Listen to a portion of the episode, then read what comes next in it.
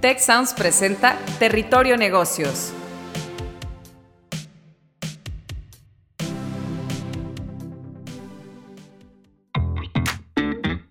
Ahora entramos a Territorio Negocios. Un espacio de diálogo y reflexión sobre las nuevas tendencias y transformaciones de los negocios en México, América Latina y el mundo. Yo soy Alicia Galindo. Yo soy Jaime Martínez y te damos la bienvenida al podcast de EGADE Business School y la Escuela de Negocios del Tecnológico de Monterrey. Bienvenidas y bienvenidos a un episodio más de Territorio Negocios. Muchísimas gracias por escucharnos y sumarse a la conversación con el hashtag Territorio Negocios. Chequen todos nuestros episodios, la verdad es que tenemos temas muy interesantes y otro del que vamos a hablar el día de hoy es sobre la inflación, cómo protegerse de esta espiral inflacionaria que no sé si ustedes, pero yo la verdad es que sí lo estoy resintiendo ya en, en, en el bolsillo. Y para hablar de este tema, pues tenemos a invitados con un gran expertise, con una gran experiencia. Nos acompaña hoy en el programa Nicolás Eguiarte. Él es director cambiario nacional en Banco Base. Nicolás, muchísimas gracias por estar aquí con nosotros. Alicia, muchas gracias por la invitación. Qué gusto estar contigo, con todas las personas que nos escuchan y compartir este espacio con, con el doctor Jorge. Gracias, Alicia. Al contrario, Nicolás, yo creo que ahorita que empecemos bien la conversación, nos vas a explicar muchísimo de este tema. Y pues bueno, nuestro segundo experto invitado también de honor, el doctor Jorge Enrique Velarde. Él es director de programas académicos de GADE Business School del Tecnológico de Monterrey.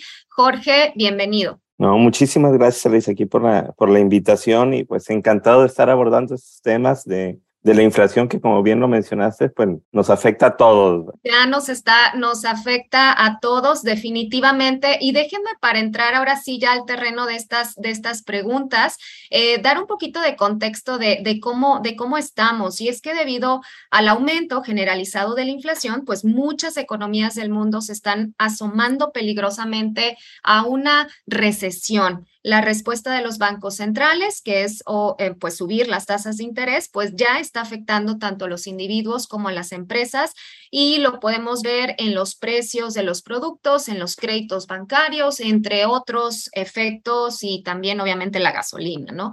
Entonces, quiero empezar ahorita, pues no sé, eh, a preguntarte, Nicolás, eh, dado tu, tu experiencia, en tu opinión, ¿cuál es la situación en México? ¿Cómo estamos? ¿Cómo, ¿Cómo hemos llegado hasta este punto? ¿Qué nos puedes compartir? Gracias, Alicia. Fíjate que es un tema bien interesante porque, como bien dices, teníamos casi 20, poco más de 20 años que no teníamos estos niveles de inflación, ¿no? Creo que para todas las personas que crecimos durante los 90 y que estuvimos entrando en nuestra adultez durante los 2000, pues el tema de inflación era algo anecdótico, ¿no? Algo que nos contaban nuestros papás, nuestros abuelos, que, que, se vivió de forma descontrolada en México en los 70s y en los 80s, pero no era algo con lo que lidiáramos en el día a día, ¿no? E, es algo que, que apenas estamos comenzando a vivir y a experimentar de forma muy, muy eh, cercana para todos los que, los que estamos en este momento en México. ¿Cómo llegamos a esta situación? Pues bueno, creo que a, a nadie le resultará eh, desconocido hablar de, de la pandemia COVID, de lo que estuvimos viviendo a partir del 2020.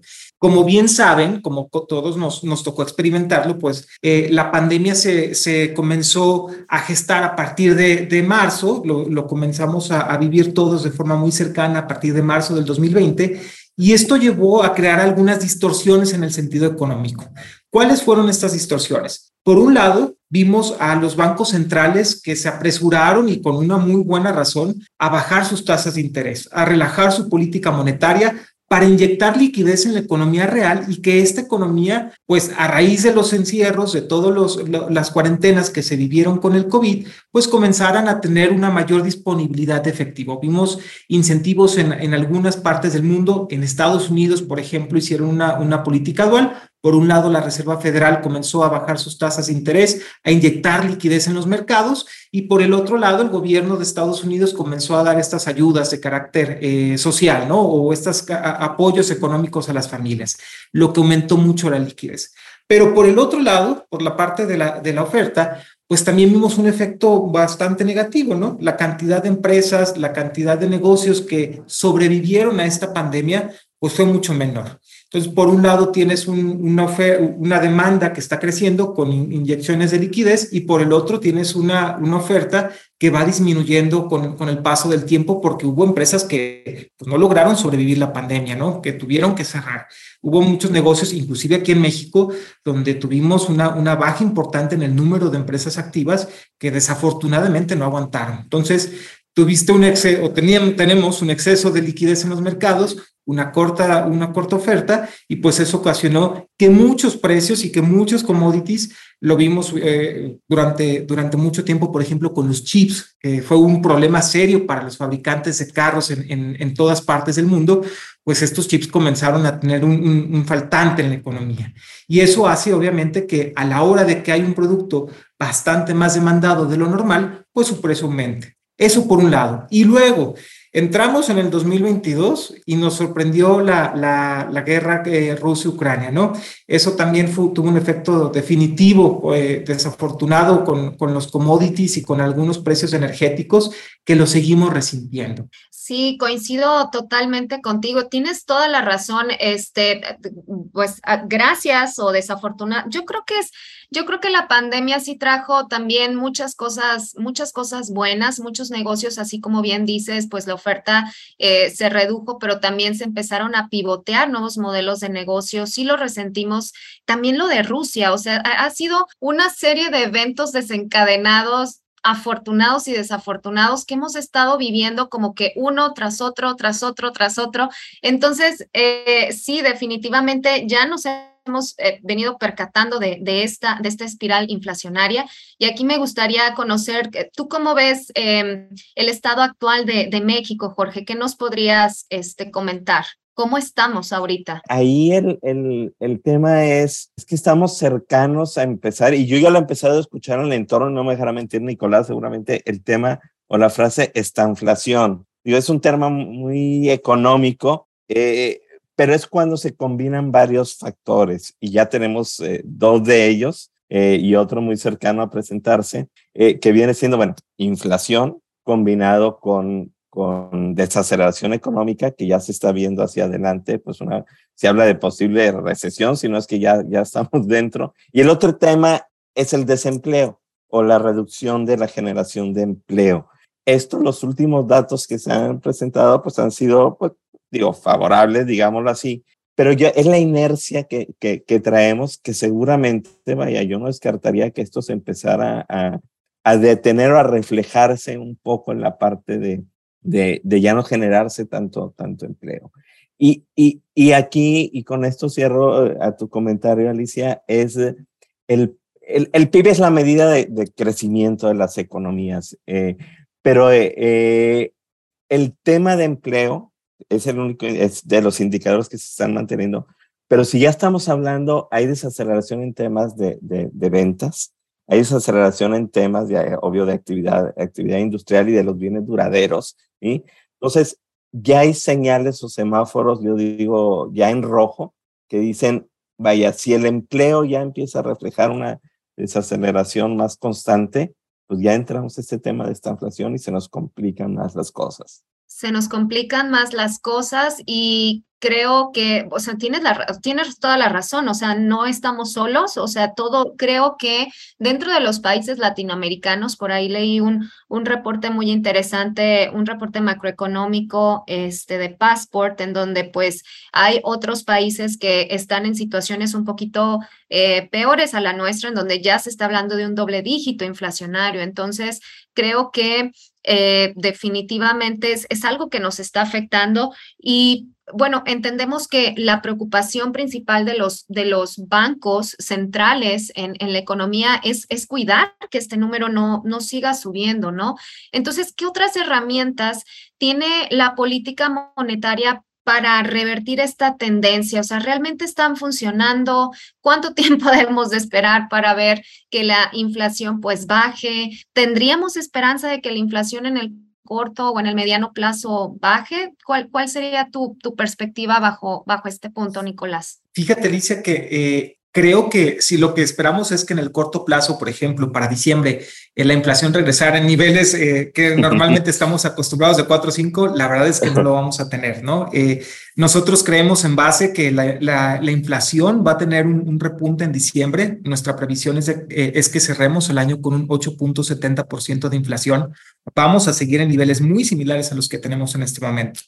Desafortunadamente, las medidas de los bancos centrales no son inmediatas o sus efectos no suelen ser inmediatos. Tiene que pasar un, proceso de consolidación para que todas estas estos, eh, medidas que toman los bancos centrales se permeen a toda la economía, ¿no? Quiero, quiero que las personas que nos escuchan se imaginan como si fuera un tratamiento médico. Al día siguiente que te tomas la pastilla no te vas a curar, va a tardar algún tiempo, ¿no? E, ese es el, el punto importante. Ahora, ¿Cuál es el punto medular de estas medidas? Primero es anclar las expectativas. Las expectativas es lo que todos esperamos que pueda suceder en el largo plazo para algunos indicadores económicos, entre ellos la inflación. Ahora bien, el Banco de México, en, nosotros aquí en México, nuestro Banco Central, eh, afortunadamente es un, organismo autónomo que puede tomar sus propias decisiones y que tiene la capacidad para poder moverse en su marco legal para tomar estas decisiones.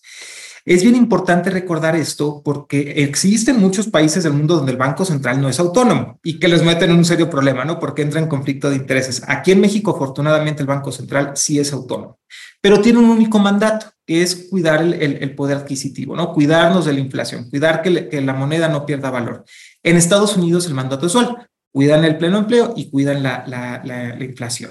Pero aquí en México, lo que está haciendo el Banco, el Banco Central es primero eh, recuperar o subir las tasas de interés para desincentivar el gasto, vamos a llamarlo así, ¿no? Para que gastar o pedir crédito o que esté circulando eh, dinero eh, efectivo, vamos a llamarlo así, sea más caro, ¿no? Y por eso hemos visto que el Banco de México en sus últimas reuniones de política monetaria ha comenzado a aumentar su tasa de, de fondeo o su tasa de referencia. En este momento está en el 8.5%. Esperamos aumentos sucesivos. Eh, lo que estamos estimando es que la tasa pueda llegar al 10% para finales de este año, ¿no? Una tasa de doble dígito, que sería la primera vez desde el 2008 que comenzamos a utilizar esto como una herramienta de referencia, que alcanzamos un doble dígito. Ahora, no es la única herramienta que tiene el Banco de México. El Banco de México también podría realizar operaciones en el mercado abierto para retirar excesos de liquidez. ¿Qué quiere decir? Pues mañana sale a subastar más bonos o sale a subastar más instrumentos de deuda para retirar liquidez del mercado. Con Esto tasas de que atractivas, ¿verdad? Exacto, exacto, con tasas muy atractivas que harían que los inversionistas dijeran, oye, pues en lugar de prestárselo a alguna empresa, mejor se lo presto al gobierno porque tiene mayor seguridad y porque me va a estar ofreciendo una mayor tasa de rendimiento, ¿no? Y, claro, y, todas estas herramientas, pues bueno, como tú bien dices, o sea, no es un cambio de la noche a la mañana, ¿no? O sea, esto requiere de, de todos modos en el eh, largo plazo ver, ver todos estos efectos, ¿no? Y, y déjame preguntarte ahora, eh, Jorge, fíjate que estaba leyendo ahorita, tú mencionabas un, un elemento que me llamó mucho la atención y en donde tienes absolutamente toda la razón en función a los salarios, ¿no? Eh, pues sabemos que ahorita la inflación está avanzando a pasos agigantados, o sea, terriblemente, pero los salarios lo hacen en menor medida, o sea, muy lentamente.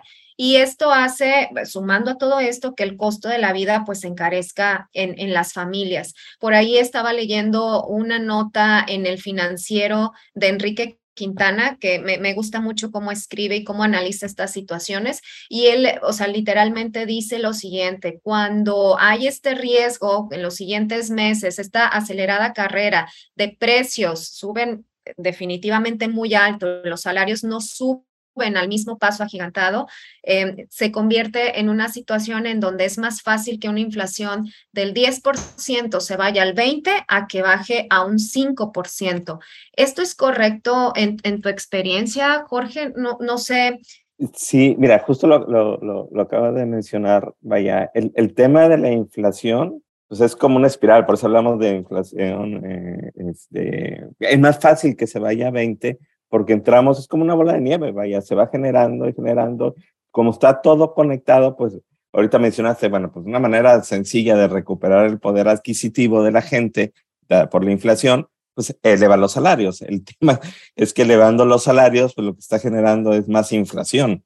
Y eh, por eso, pues tenemos ejemplos en, en, Latinoamérica de varios países que pues ya eh, eh, generan, vaya, tienen hiperinflación, vaya, ahí pues al ejemplo clarito de, de, Venezuela, que tratan de solucionar el tema de inflación manteniendo a, ahora sí que a la gente de una manera contenta y una política gubernamental, pues dice, bueno, pues elevo los salarios. ¿sí?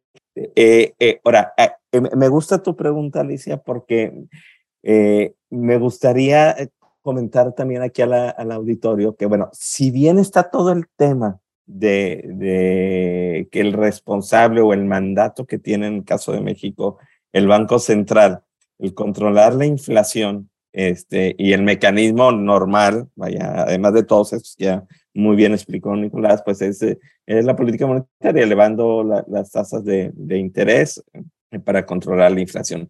Sin embargo, eh, ahorita tenemos, o se habla mucho, y que yo concuerdo con ello, que bueno, pues es un tema de, una crisis que va más del lado de la oferta, es decir, va más del lado de, lo que viene siendo este, la cuestión productiva. Y no, normalmente cuando esto ocurre, en condiciones donde no hay tantos elementos mezclados, pues normalmente el Banco Central este, pues se sale un poco de esta parte de corregir a través de una política monetaria elevando tasas de interés y, y, deja que el mercado se ajuste solo. Vaya, el, el, tema aquí es que pues no se está ajustando, no se está ajustando solo por las vertientes. Eh, y, y, y, y en mi opinión, vaya, creo que ya se encuentra desgastado un poco la política monetaria. Ya no es tan sensible el mercado a la parte de la elevación de las tasas de interés para reducir la, la inflación. Y a donde voy yo es que es donde brinca un poco a que esto también que se, tiene que ser un trabajo en equipo. Y cuando hablo un trabajo en equipo es que el, la parte gubernamental, la parte política gubernamental también juega un papel primordial. Y, también, o sea, aprovechar pues la ubicación geográfica que tiene nuestro país, ¿no? Y que estamos pues literalmente somos vecinos de, de uno de nuestros socios comerciales ahorita más más, este, pues de los más importantes en el mundo. Y fíjate, Jorge, que yo creo que, me, o sea, recuerdo mucho mis clases de economía hace ya también mucho tiempo, pero sí, ahorita lo que dices, los subsidios, pues son parte de esas externalidades. Yo me acuerdo que cuando veía la gráfica y veía esa parte de que los subsidios se iban y se iban, o sea, generando, este, pues esa parte negativa es, es algo, pues, es, debe de ser algo, algo sumamente de entrada y de salida. Y, déjenme eh, hacer esta otra pregunta que le hecho la atención. Hablando de economía, pues los economistas dicen que la inflación pues es el impuesto de los estratos sociales más bajos, ¿no?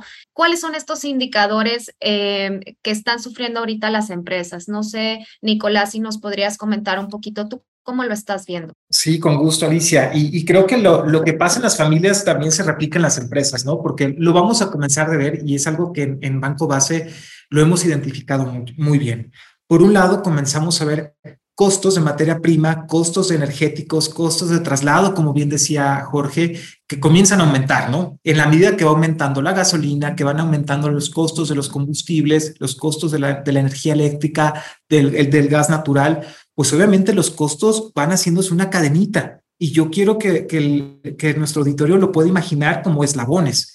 El eslabón de, los precios de los energéticos comienza a aumentar y eso impacta los costos de transporte que tiene que impactar el costo de la, de la mercancía en el punto de entrega, ¿no? Ahí vemos un tema bien importante, porque los costos de, de, los clientes o de las empresas que trabajan, por ejemplo, con cualquier clase de insumo que tenga que ver con algún energético, que tenga que ver con algún componente electrónico, comienzan a aumentar. El gran problema de esto es que muchas veces nuestros clientes o todas las empresas no pueden impactar este, este incremento en el costo eh, a los precios de sus clientes. Es decir, absorben esta partecita, ¿no? O sea, e, esa es la parte que, que más nos preocupa que en la medida que los costos van aumentando, el margen de las empresas va disminuyendo, porque hay un periodo de tiempo donde tienen que acolchar, ¿no? E, este, estos incrementos de precios. Y por la otra parte, donde también nos preocupa mucho y es lo que estamos ayudando mucho a nuestros clientes, es controlar la tasa de interés de los créditos. Porque la primer, el primer eh, coletazo que van a sentir las empresas a la hora que el Banco Central comience a tomar acción para tratar de controlar la inflación es en el costo de sus créditos. Y eso es lo, lo que también vemos con mucha preocupación. Las empresas ahora están pagando 2.6 veces más intereses de lo que estaban pagando el año pasado. Muchas veces, y, esto nos pasa comúnmente, ¿no? Decimos, oye, es que la tía aumentó de 3 a 8%, estoy pagando 5% más. No, estás pagando más del doble de lo que estabas pagando el año pasado. Y comienza a ser una espiral, porque por un lado, tus, tus eh, márgenes se ven mermados por el aumento en los costos y luego también estás pagando más intereses de los que tenías planeados. Ese concepto se llama shrinkflation, ¿no? Algo así en inglés, de que en lugar de que te den una bolsa con 500 gramos de pasitas, te quitan 10 o, papitas, ¿no? Eh, sí, tienes toda la razón. Entonces, me imagino que esa es una estrategia, una mala, yo creo que una mala práctica de las empresas de ofrecerte menos producto al mismo precio y así no, no, pero por lo mismo de esta espiral negativa, pues tienen que hacer algo, ¿no? Fíjate que creo que es una, yo lo entiendo bien, o sea, yo, yo lo veo eh, todo el tiempo con nuestros clientes, con las empresas a las que tenemos, y creo que es una estrategia que te sirve para no, no encarecer la percepción de precio. Claro, sí. Ese es algo bien importante, porque también los precios son percepciones, y, y creo que eso ayuda mucho a que las, las personas sigan teniendo como un, hábito de consumo hacia la marca de, de, las empresas, ¿no? Eso creo que es importante. Sí, definitivamente. Y aquí ya estamos entrando con la siguiente pregunta sobre eso, sobre estas estrategias para blindarse hasta a, hacia eh, sí, ante todas estas subidas eh, de estos indicadores, aquí, Jorge, ¿qué más, qué otros, qué otros elementos o qué otras opciones pueden hacer las empresas para, ya hablábamos de que la inflación encarece los costos de la materia prima, de los productos, disminuye márgenes, encarece los créditos y por lo tanto mi margen neto al final pues va a ser mermado. ¿Qué opciones hay para las empresas? Sí, mira, muy buena, muy buena, muy buena pregunta. Digo, aquí, digo, algunos eh, recomendaciones o, consejos para las empresas. Eh, generalmente, y yo esto lo pongo como la última opción, es empiezan a pensar en reducción cost, reducir costos y, empiezan a pensar en lo más sencillo que es eh, liquidar gente. ¿sí? Este, y, y este, esa es la última opción, allá, porque lo que se está perdiendo es talento, talento en la organización que va a implicar costos en un futuro en cuestión de capacitación. Entonces, vaya, ¿qué, ¿qué, recomendaciones hay? Bueno, una es liquidar de entrada todas las deudas que se tengan en el corto plazo, ¿sí? Eh, liquidar también aquellas deudas que se tengan a una tasa variable, porque vaya, también hay empresas que las tienen tasa variable. Y tercero, eh, dada la volatilidad del tipo de cambio, también buscar liquidar este, las deudas que estén en, otra, en otras monedas eh, que no tengan cobertura natural, es decir, que, que esté en la misma denominación que, que obtengo yo los ingresos. Y, y bueno, si no es liquidar, bueno, reestructurar. Vaya a reestructurar para el mediano largo plazo y buscando tasas fijas, buscando eh, las coberturas naturales y la, y la parte de que no se concentrado todo en una misma fe. Otra, otra recomendación, que bueno, pues de alguna manera ya lo mencioné en el primer punto, es pues buscar coberturas de tasas y de tipos de cambio, bancas, tipo de cambio, pues, forwards y demás. Vaya, no todas las empresas, sobre todo las medianas, pequeñas o, los emprendedores que están arrancando, pues seguramente esto se les complica, pero tienen la primera opción que digo yo, vaya, que estoy mencionando, perdón, eh, pues empezar a reestructurar deudas y, y no endeudarse también. Vaya, no buscar nuevos, nuevos créditos, sobre todo para las pequeñas y medianas. Y, y otra, una, una cuarta, eh, yo buscaría eh, reacomodar las inversiones de las empresas. También es, es una primera opción, no, vaya, viene la crisis, está complicado, este, detén todas las inversiones. Bueno, hay que ver tres opciones de cómo detener esto. Yo planteo, pues, eh, realizar una reorientación de esas inversiones, es decir, seguir haciendo para aquellas que son prioritarias. Sí, eh, las estratégicas. Exactamente, o sea, las estratégicas, Alicia, porque al final de cuentas quienes tienen en sus manos la recuperación de la economía, pues son las empresas, vaya, es el, motor de la economía. Entonces, si dejan de invertir E inclusive es uno de los indicadores que nos duele mucho la inversión y por lo cual no, no hemos estado creciendo ya desde hace varios años en los dígitos que queremos, o sea, la inversión. Entonces, ahora si detenemos esto, se complica. La otra es trasladar inversiones al mediano plazo, pero ya, repito, con, con fecha establecida, analizada y demás, pues, aunque después lo lancemos más hacia adelante, pero que tengamos un, un, objetivo. Un objetivo. Y tercera, pues, eh, pues suspenderlas. Ya este es el, tema que, no me gustaría yo, pero bueno, que, que lo tomaran como opción, pero bueno, si es necesario y eso permite mantener el negocio, pues sí, mejor suspendernos, porque lo peor es cerrar. Este, entonces lo que requerimos son empleos. Sí, definitivamente. Y si esto último sucede, pues otra vez volvemos a ese círculo, círculo vicioso. Y de tu parte, eh, Nicolás, ¿tú, qué opciones darías a, a, las, a las empresas para este blindaje? Creo muy importante lo que comentaba Jorge, sobre todo eh, tener eh, primero en mente cuáles son los factores que se van a estar moviendo todo el tiempo, ¿no? Que son tasa de interés y tipo de cambio. Eso es lo que creo que vamos a, ver con mucha mayor volatilidad de cara a los siguientes meses. La recomendación es, y lo que nosotros trabajamos mucho es, cúbrete, no dejes estas cosas al, azar, ¿no? Eso es lo que creo que tiene que ser muy importante. Crear un plan de cobertura para los créditos que están a tasa variable es muy bueno, te va, te va a dejar dormir tranquilo todo el tiempo. La parte de coberturas de tipo de cambio también, cualquier depreciación que pudiera ser o surgir de forma súbita, creo que nos, nos puede dejar mucho más tranquilos tener estas herramientas de cobertura que son accesibles para todos. Eso es lo más importante. Cuida tu posición de liquidez también. En este momento, si bien tenemos retos importantes, también va a haber oportunidades. Cash is king. Entonces, cuidar la posición de liquidez de las empresas es súper importante para los siguientes meses. Yo los invito a eso.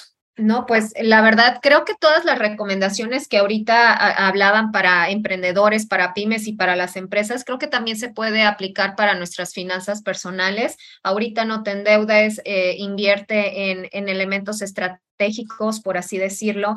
Eh, la parte de la cobertura definitivamente tiene todo sentido y pues bueno, la parte de eh, si tienes deudas, haz una lista, liquida las que sean más caras, por así decirlo, acomodándolas de, de las de mayor tasa de interés a menor, trata de liquidar sobre todo las que tengas una tasa variable, ¿no? Si no, cúbrete. Definitivamente creo que vale mucho la pena. Eh, es un tema del que, como ustedes dicen, vamos a estar hablando en los próximos meses. Muchísimas gracias por estar y aceptar esta invitación. Síganos en todas nuestras redes sociales con el hashtag Territorio Negocios y nos vemos en un capítulo posterior. Muchísimas gracias. Te invitamos a escuchar Tech Review el podcast donde contamos historias que despertarán tu curiosidad. Yo soy Ana Torres y aquí contamos historias de ciencia, emprendimiento, innovación y liderazgo. Si te interesa la ciencia, el emprendimiento y la tecnología, este podcast es para ti.